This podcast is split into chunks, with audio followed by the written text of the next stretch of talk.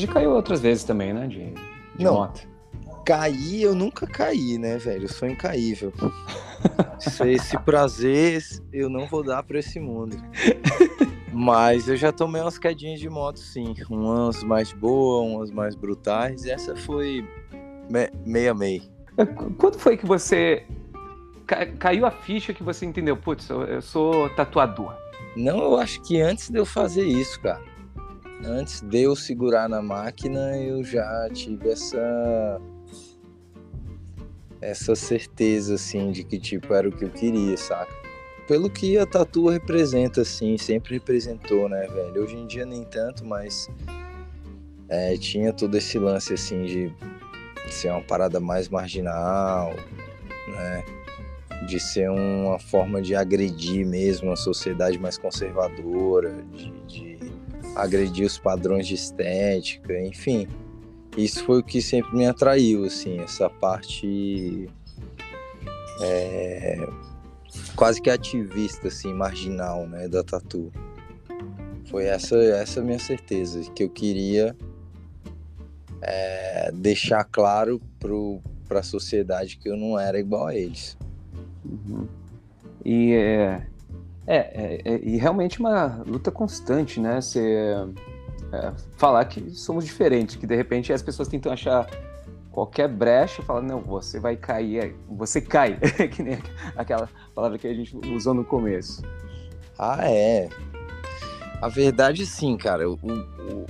Foi- eu não, não curto muito usar essa palavra para não ficar muito chavão, mas é a verdade, né? E tem que ser dita. O capitalismo, ele tem uma faceta muito cruel, que é a onipresença da imagem dele, né, velho? Tipo assim, você vai numa padaria, num, num bairrozinho de quebrada, no interior de não sei da onde, aí tem lá uma placona da Coca-Cola, saca? Você tá ali na estrada, no meio do nada, e tem lá um outdoorzão da Nike. Tipo assim, ele fica minando a sua resistência como dissesse assim, cara, não tem como você lutar contra a gente, a gente é muito grande. E aí isso vai fazendo você pensar que não tem como, né? É, bater de frente ou não fazer parte, ou às vezes estar lá dentro do jogo, mas tipo um vírus dentro do computador, né? Uhum. Então é, é bem cruel essa faceta dele, né? E se a gente não, não se ligar rapidinho, entra no jogo, se entrega, né? Esquece das coisas que fazem parte da nossa essência mesmo, assim. Sim. É, e que isso me faz lembrar que a gente se conheceu através da música, né? E a música tinha sempre essa representatividade, a gente... Pelo menos a única coisa que eu tentei fazer quando era moleque era fazer um show para pelo menos movimentar, ver o que acontecia. Era para falar bem ou mal, tinha que falar.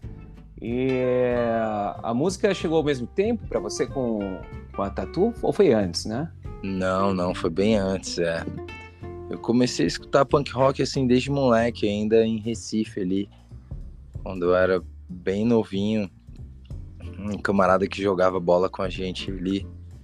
Ele era de um bairro chamado Alto Zé do Pinho, que era o bairro do Devotos do Ódio, né? E ele gravou pra mim uma fita com as paradas assim. Tinha é, Ratos de Porão, é, Cólera, Devotos. Esse foi meu primeiro contato com punk rock, assim. É, e eu, eu surfei muito em outras ondas ali no começo, né? Molecão, assim, não, não entendia muito as intenções das, das pessoas e das coisas e dos, dos movimentos. Mas esse contato aí me marcou, né, velho? Me, me definiu como pessoa. Até hoje, hein? 40 anos e tô na mesma. E, mas foi lá em Recife, Recife né?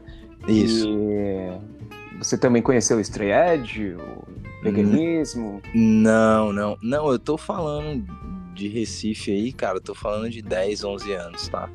Depois, depois que eu vim para Brasília, já, já logo na sequência, é, e aí eu demorei um pouco, assim, mais ou menos um ano, por aí meio perdido, só ouvindo rádio e MTV e tal.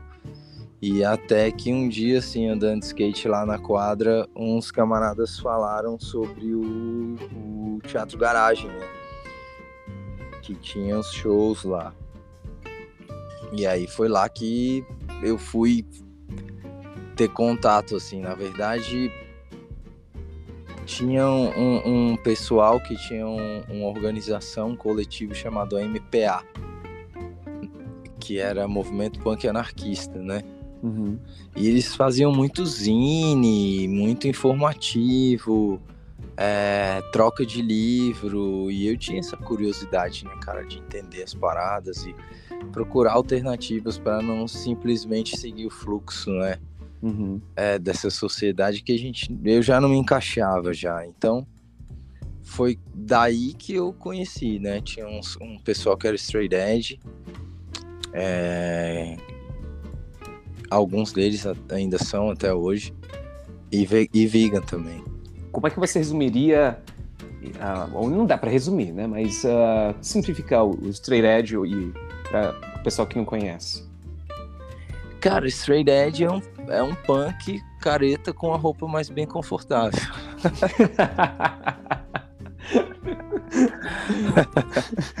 é, boa, boa. Eu, eu, esse é excelente pitch. é, é brincadeira, assim. Careta é até uma parada palha, porque eu acho final de semana ir pro boteco encher a cara é uma coisa bem careta, na verdade. é, mas é a verdade é que o Straight Edge ele é, ele é uma vertente do punk, né? Que ele enxergou no, na indústria do álcool e na cultura da droga uma forma de controle, né? E decidiu falar não para elas e se abster desse tipo de parada. Agora não para por aí também, né? Tipo, não é só uma questão de ah, não bebo, não fumo e tal. Bom, isso, isso se estende para vários outros. É vários outros assuntos, né, também. Uhum.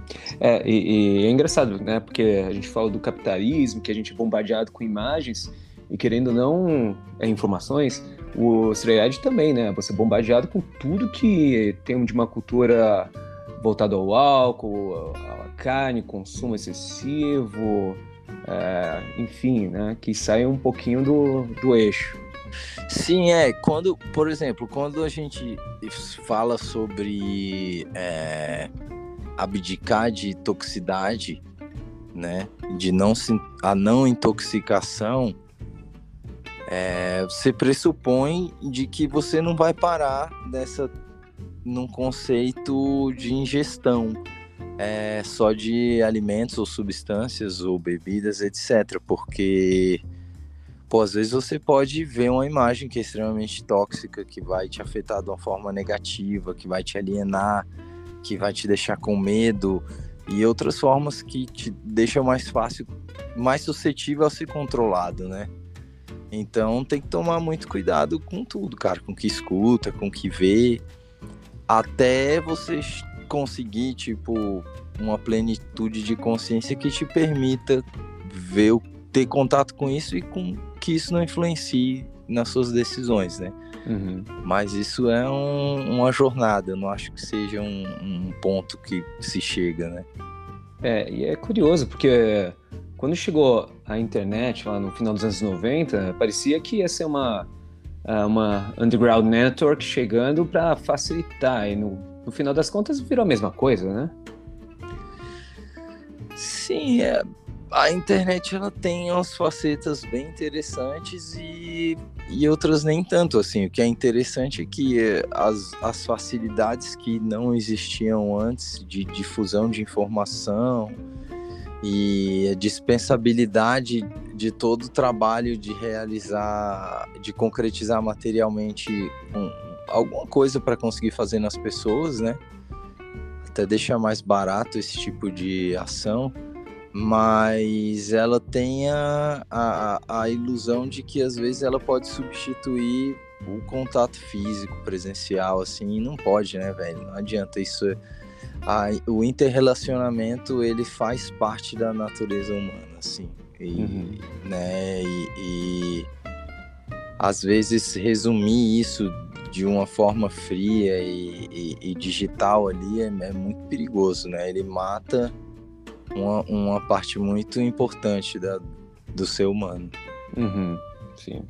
É curioso também que uh, hoje em dia a gente consegue pensar que a sociedade está um pouco mais consciente e um pouco mais inconsciente, né? Como é que você enxerga essa bipolarização?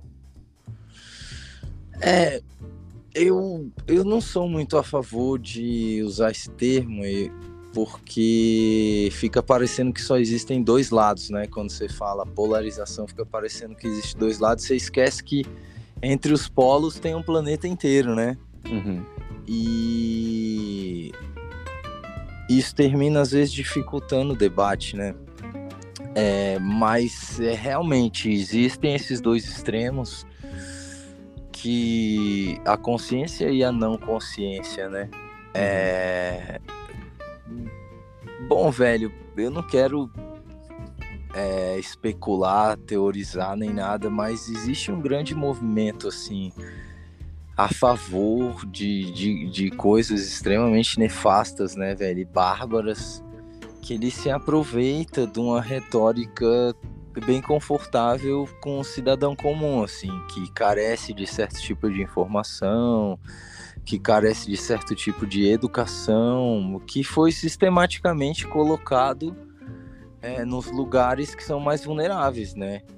é, uhum. na classe média, na classe operária, até na classe C também, né? Então é, é uma questão assim que ela viabiliza com que várias coisas bizarras aconteçam, né? Mas eu não acho que existe, por exemplo, um extremo de consciência, porque se existisse, ele ele pressupõe que estaria existindo ações, entendeu?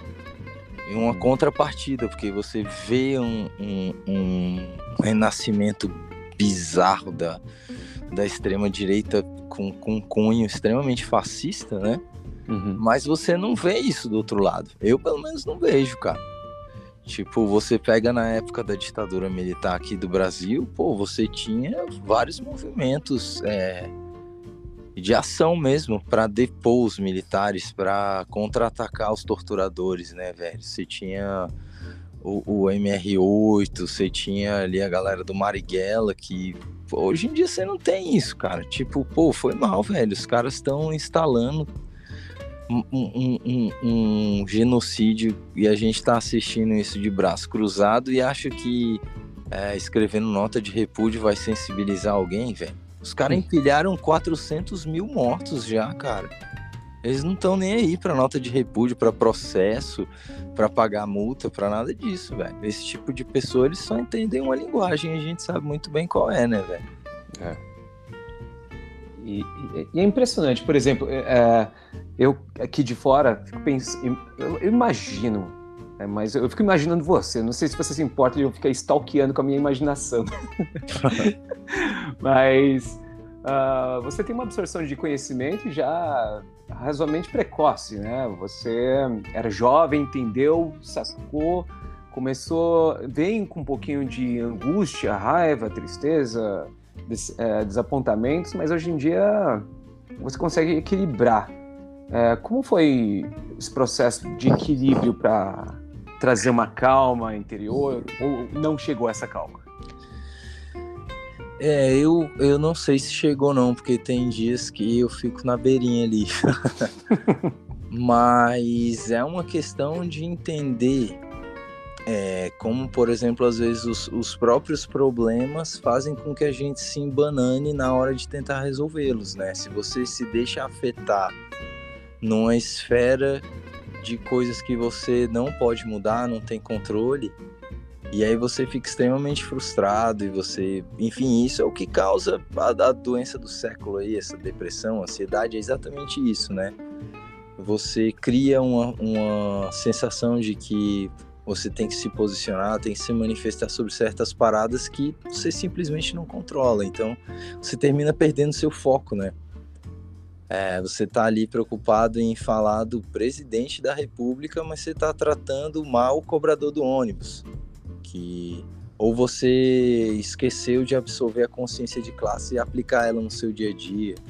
Entendeu? Então, é, eu acho que é nesse ponto que tem que ter esse cuidado. Isso é um exercício diário, velho. Eu volto a falar, não é uma meta, não é um caminho, assim, porque eu ainda não conheço ninguém que conseguiu atingir isso, né? Pessoalmente não conheço e mas as pessoas que eu admiro assim e, e, tento tirar algum exemplo sobre essa questão é, é dessa forma, assim, vai, vai se moldando, né? Dentro do que acredita. Não teria falado melhor, ainda bem que você está aqui comigo falando. Qual é, professor? Corta essa. Mas, é, e quando você falou em ansiedade, eu falei, nossa, vou me segurar, mas agora não consegui mais, a ansiedade bateu, então vou te dar os parabéns pelo seu aniversário hoje. Oh, obrigado, valeu. Uh, uh, deixa eu ver, quantos anos? 20 e quantos? 3.9, 3.9. Ah, se passou na minha frente. Na época, ano que vem eu entro no Zenta e não saio nunca mais. Tá. Nove... Em novembro eu te alcanço, tá? e eh, chegando. Muitas pessoas falam que a gente está chegando mais ou menos na metade né, do caminho. Uh, se fosse metade, uh, o que, que você planeja para a próxima sua metade de tempo? Pô, eu não sou muito de planejar, velho. É, isso pode soar meio estranho assim, mas a longo prazo eu não sou muito de planejar, não. Eu gosto de deixar as coisas acontecendo mais naturalmente, até para não fazer planos com coisas sobre a qual eu não tenho total controle e lá na frente terminar frustrado ou decepcionado, etc, sabe? Uhum. Eu, quando eu me planejo, eu faço a curto prazo e o resto eu prefiro viver as consequências desses planejamentos a curto prazo, assim. Mas eu tenho sim algumas certezas, né? Uma delas é que eu não, não quero envelhecer tão, dentro do, da cidade como eu tô hoje em dia. É... E, e que eu queria ter mais contato diário assim com a natureza, assim. Isso é uma das poucas certezas a longo prazo que eu tenho, mas também é uma vontade, né? Uhum. Se não der certo, tudo bem, eu entendo que não era para ser. É, mas é, eu posso te dizer que você está envelhecendo bem, até porque quando eu te conheci falaram assim, ah, o Maneco é aquele cara cheio de tatuagem que toca numa banda de rock, então não mudou nada, tá igual. Falando em banda de rock, me, me diga da sua banda de rock, que é assim que seus amigos devem falar, ou não. Como é que é? Como é que as pessoas chamam a, a sua banda? Banda de rock ou já falam mais que palavras? Ixi, velho, boa pergunta. eu vivo muito numa bolha zona, né, meu irmão? Tipo, uhum. a galera com qual eu, eu tenho um relacionamento mais próximo tá muito inteirado, assim. Então, tipo, às vezes fala assim, ah, rock, rock, rock, rock toca na malhação, sacou? Tem roqueiro bolsonarista, então, tipo, não, não é um, um, nicho que eu caberia, eu penso assim, né? Eu gosto de falar sempre punk, adicionar o punk na frente, né? Punk, rock ou hardcore, que a roupa fica mais confortável para mim e, e, eu fico mais à vontade. E eu, eu dei uma stalkeando e você parece que tem produção, produção final, Mais Palavras. É, o Mais Que Palavras finalizou agora o disco. A gente já soltou um single. Vai soltar outro agora, dia 21, que tem uma participação especial de um, de um cara assim que tem um peso sinistro na cena hardcore sul-americana, assim. Tem 30 anos de, de hardcore punk nas costas e, e entrou nessa com a gente. E tem um descasso, velho. O, o, o disco são 11, 10 músicas tem várias participações de, de amigos do Brasil e de fora. Tem dois caras de fora muito pesados, assim, dentro do, do hardcore punk. É isso, vai, logo menos vai tá, a gente vai soltar tudo. Aos poucos a gente vai soltar uns singles e depois solta tudo uma vez. E a, as letras falam sobre amor, falam sobre uh, corações partidos, no final, tudo é, tudo é por amor, né, velho? em última análise, é, se sempre chega nessa questão, né? Uhum.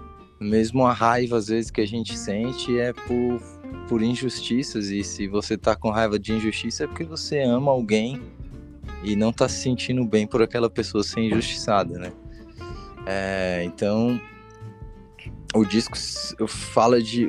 se chama dual, né? E uhum. ele gira em torno da questão da dualidade das coisas. E, e quando eu falo dualidade, é é assim, como às vezes a gente tá achando as coisas de quente ou frio, é, gordo e magro, dia e noite, de vez em quando a gente faz essa conexão desses aspectos com bom e ruim, né? Uhum. E, e a ideia é desconstruir um pouco esse conceito, que pode ser bom para uma coisa e ruim para outra, não necessariamente é ruim toda hora, enfim gira em torno de, de destruir um pouco essa moral judaico-cristã que a gente foi forçado goela abaixo. É, para abrir nossa mente para viver novas experiências, né, velho? Experimentar é a única maneira de estar tá vivo, né, cara? Sim.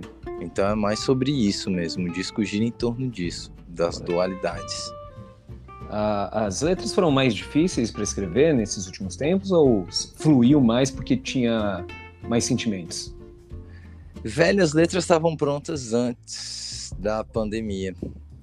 É, eu passei um período num monastério é, no sul da Itália e assim fazendo estudos filosóficos e vivendo ali, né, tipo com uma vida bem simples, assim, bem, bem desapegada.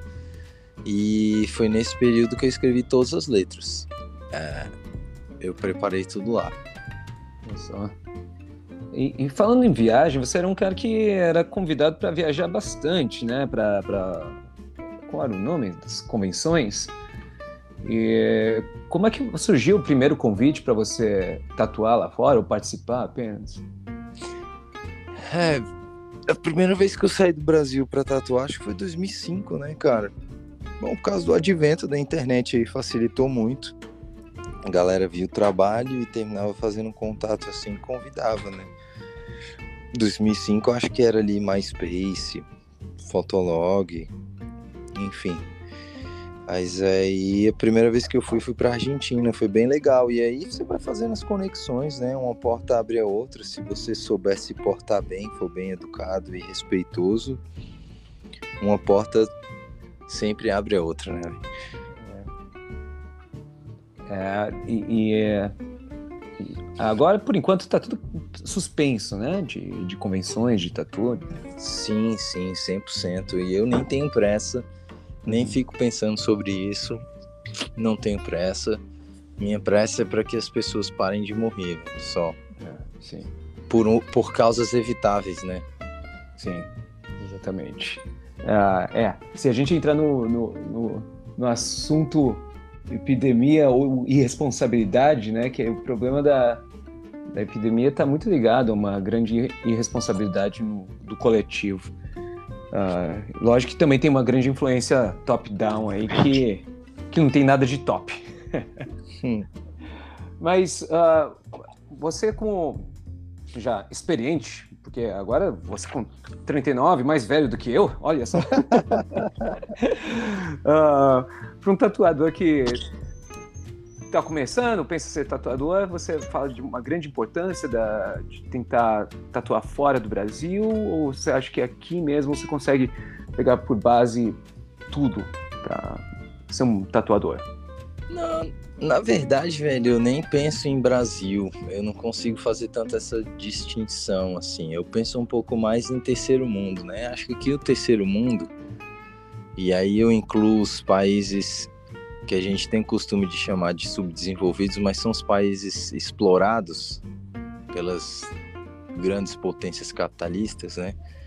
Você tem uma parada que é, você tem um, um, fator muito fera que é o seguinte, tipo assim, você tá acostumado a só se lascar e não ter acesso ao bem bom que eles têm lá, né? Então aqui a galera faz das tripas coração e tem muita vontade. Você vê que é diferente, saca? Eu não tô querendo descredibilizar a galera de lá de forma alguma, mas é, os terceiro-mundistas têm um, uma propensão maior a se esforçar mais uhum. por um resultado que pode ser até menor comparado ao deles. Então, essa força eu acho que tem um power muito grande. Agora, em questão de equipamento, conhecimento, eu acho que não precisa se limitar, não, velho. O mundo é grande pra caraca, é redondo. Você pega um avião num lugar, você tá no outro. É, claro que isso não é acessível e tal, mas se fizer uma escalada é, de acordo com uns passos de acordo com a sua perna, assim, uma hora o limite aumenta, entendeu? E aí uhum. vai mais longe. Eu acho que não pode pensar de forma limitada, não. Tem que estar tá sempre querendo expandir. Uhum. É, acho que é isso mesmo. Da mesma forma, quando uh, a gente expande para um, um, braço da família, né? Que nem virar pai. Quantos anos tá, tá o Theo? Ele tá com seis anos, velho. Olha só. E como é que tem sido esse, esse começo de 2021 com ele? Ah, assim, às vezes eu noto só que ele tá um, um pouco cansado, né? Dessa situação, assim, mas ele é um garoto massa, cara compreensivo, assim, e, e, ele tem sempre a tendência a, a buscar entender as coisas e fazer de acordo com, com o que faz sentido para ele, né? Isso facilita muito para mim, assim, porque eu explico bem as coisas para ele, a gente tem um diálogo bem aberto, assim, e ele termina agindo sempre de uma forma, assim, muito madura, é, é, até mais do que muito adulto que eu conheço, na verdade.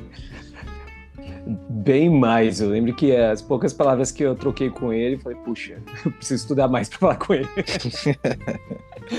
Mas, e aí, falando em, em inspiração, a gente sempre busca nas músicas um pouco de inspiração. O que você.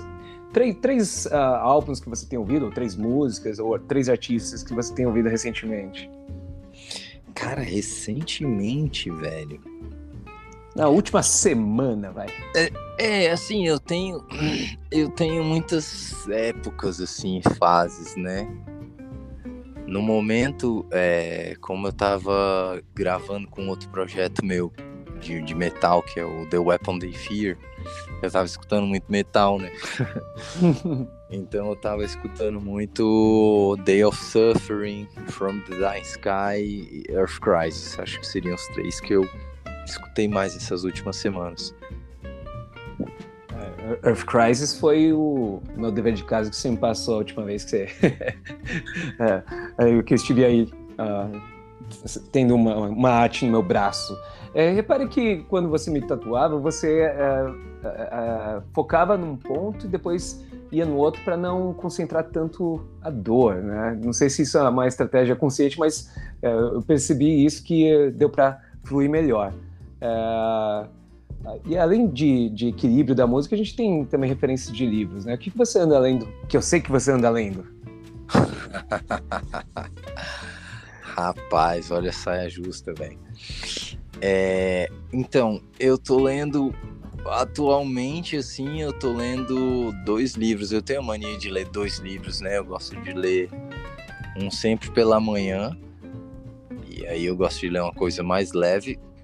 E no final do dia eu gosto de ler uma coisa um pouco mais política, assim, antes de dormir. Hum. Então eu tô lendo um livro de um poeta e filósofo é, Hare Krishna, né? É, chamado Bhaktivinoda Thakura, que é um, um livro de poesia chamado Saranagati, que é até o nome de uma música do Shelter, inclusive. Uhum que é um, um é, é, um devocionário assim sobre sobre autoconhecimento bem legal. E eu tô lendo também pela segunda vez porque eu li pela primeira e era apesar de ser um livro pequeno, as informações são muito densas é, e é uma linguagem às vezes um pouco acadêmica que complica para mim, que, não, que só tem até sétima série. e, e se chama é, a filosofia Black Bloc. Que é, é assim, assustador a qualidade das informações que tem num livro tão pequenininho. Bem legal. O Black Bloc que era a estratégia de de guerra, não é? Era, não é ainda, né? Uhum. é, é, o Black Bloc, ele tem essa, essa característica de fundir a, a classe insatisfeita eh, sem ter um rosto definido, né? Uhum. Porque essa personificação das lutas ela é muito importante, né, velho? E ela tanto para tanto ajudar quanto para atrapalhar, né? Uhum. E como é um movimento é, mais horizontalizado, é, que, que se desprende do conceito de autoridade, de hierarquia, então esse, tem essa característica chave de não ter um rosto ali, né? De você não uhum. poder apontar um, um, um, culpado, né? São, são todos, na verdade, culpados por querer justiça, né? Uhum. Se todo mundo lesse um pouquinho disso, acho que daria para ter uma um, um, um horizonte de repente melhor? Sim, com certeza. Você vê, isso é uma tática tão inteligente, cara, que você vê que a experiência social mais bem sucedida dos tempos que a gente tem conhecimento, que é lá em Chiapas, México, né, que é a, a comunidade zapatista, você vê que eles têm essa característica, né? Você nunca vai ver o rosto de um zapatista. Eles não querem esse crédito pessoal, né? O lema deles é nada para nós e tudo para todos, porque ele se abdica do eu, né? Ele se funde no coletivo, né? Você tem a sua individualidade ali, mas ela faz parte de um coletivo e ela separada perde a razão de ser. Uhum. Então você vai ver entrevista com o subcomandante Marcos em N lugares ele tá sempre mascarado. Às vezes até pode ser outra pessoa também, entendeu? Tanto faz, o que interessa é o que é a ideia ali que tá viva, né, dentro dele. E o Black Block, ele tem essa onda, né? Hum, brujeria puxou disso, então? Aí eu não sei, eu vou ficar te devendo essa informação. Mas é interessante a sua fonte uh, literária que aparenta ser dual também, não é? Pra ter Como um assim? equilíbrio. Assim? Uh, um puxa para um lado e outro tá. Uh, parece que tá na, na, mesma. Não é na mesma sintonia, ou você acha que é? Os dois livros? Eu não consigo é, desvincular a espiritualidade da consciência social. Apesar de eu ver muita gente fazer isso, muita, muito religioso, muito espiritualista fazer isso de uma forma. Hum é, às vezes até covarde, desculpa a palavra, sem querer ofender uhum. ninguém, mas já ofendendo, porque é covarde mesmo. é, eu não consigo desvincular, porque eu acho que se você tem essa consciência espiritual e da sua conexão com o Supremo, pode chamar como quiser, Deus, natureza, Mãe Gaia, etc. É, obviamente você vai ter uma preocupação de que todas as pessoas tenham acesso a, a, a essa felicidade que que pressupostamente a gente está aqui para encontrar ela, entendeu? Uhum. Então, Sim. se existe algum fator que está dificultando isso, primeiro a gente tem que identificar por que esse fator existe e depois combater esse motivo. E, e, e combater da forma que for necessária no momento, né? Uhum. Cada situação vai exigir um tipo de ação diferente. Pode uma entrevista tem um valor, um artigo de jornal tem um valor, um estudo científico tem um valor e às vezes uma bomba tem um valor também. Uhum. Tudo depende do, do, do, momento ali, da, da situação. Tem que ter um, uma sensibilidade grande de saber como agir de uma forma efetiva e, e que esteja de acordo com as coisas que você acredita também, né? Muito bom, muito bom, muito bom. Acho que é assim que a gente começa o meio da semana, que não é o meio da nossa idade, que com, com o seu aniversário, e por ser seu aniversário, na verdade, eu que ganhei o presente com essa conversa. Mas já venho encerrando aqui e agradecendo milhões, tanto pela, a, a, pela, pelo presente que você me deu, que eu tenho aqui no meu corpo, corpo para sempre, que carrego com todo carinho. Bom, é, o que, que você deixa de mensagem aqui para quem quiser ouvir? Caraca, que difícil, velho. Eu não sou muito bom com essas frases de impacto do Instagram. Não, pode ser, pode ser assim, tipo, beba água. Eu, eu penso que, velho, a gente tá num momento, como a gente tava falando da questão da personificação, eu acho que esse momento que a gente está vivendo histórico, ele reflete muito essa questão, né? E a gente tem que ser muito cauteloso. É, eu vejo vários amigos meus que têm uma tendência progressista infestando rede social com a cara ou o nome de um político em específico.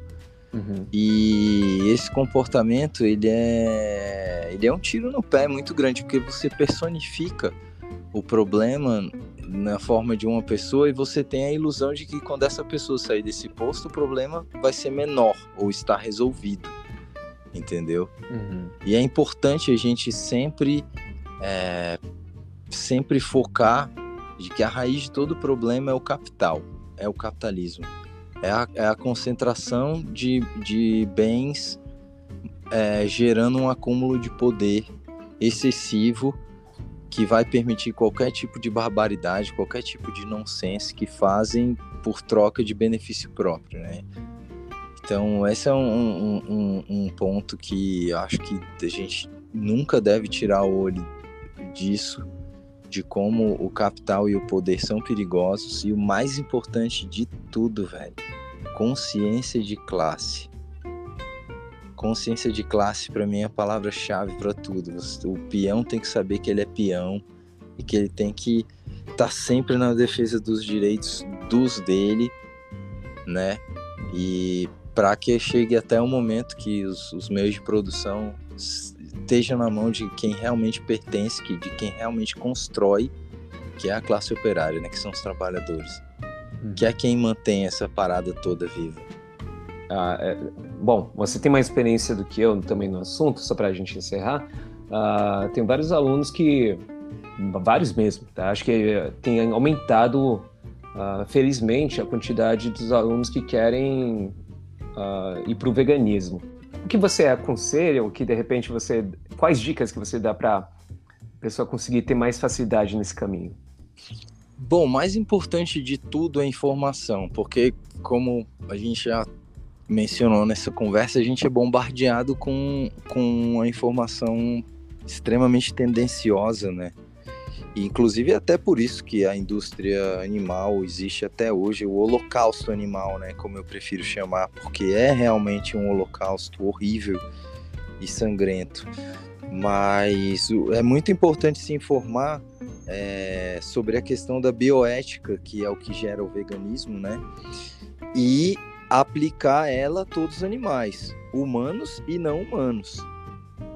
É. Para tomar cuidado, porque hoje em dia você tem essa vertente do liberalismo verde, que ele é uma faca de dois gumes muito perigosa também, né? Porque ele vem vendendo a imagem de um veganismo baseado em consumo, e o veganismo ele não pode ficar no consumo, né? O veganismo ele é uma, uma rebelião libertária que visa estabelecer direitos iguais para todos os seres vivos, né? independente de serem humanos ou não. Assim. Então, às vezes você vê é, uma senhorinha de um grupo de, de, de, defesa de animal que vive numa casa extremamente luxuosa no Lago Sul, é, redigindo um, um, um, protesto contra um catador de papelão que usa um cavalo, por exemplo. Entendeu? Uhum. É, é horrível ele estar tá usando cavalo? É, mas o problema, ele, ele é a ponta do iceberg ali, sacou? Não adianta você estar tá atacando ele. Para que chegue num ponto de que essas coisas não sejam mais necessárias, só existe um caminho, né? Uhum. Que é a taxação de grandes fortunas, que é um real controle é, de direitos trabalhistas para que o trabalhador tenha um acesso ao que ele mesmo produz, né? Então, essa questão da consciência de classe dentro do, do veganismo também é importante pra caraca. É importante em tudo, né, velho? Mas eu acho que o, o, conhecimento ele é o, ele é o mais importante, porque a gente vai ser confrontado, sacou? Uhum. Quando, você faz uma, quando você faz uma mudança positiva na sua vida, a reação das pessoas não vai ser te apoiar. Sim. Pode fazer qualquer uma, cara. Mudança positiva, construtiva na sua vida, você sempre vai confrontar com pessoas te criticando de forma maldosa, assim. seja com ironia, com piada, com ou com raiva até, porque essa mesma pessoa não consegue tomar essa decisão. Ou, ou seja lá qual for o motivo dela para fazer isso, né? Mas uhum. a partir do momento que você tem um, um, um pilar de um conhecimento forte de sustentação da sua convicção, aí, velho, pode vir o que for, que você vai estar tá pronto para saber lidar, ou contra-argumentar, ou simplesmente nem perder tempo, porque às vezes contra-argumentar com imbecil é passar raiva, né?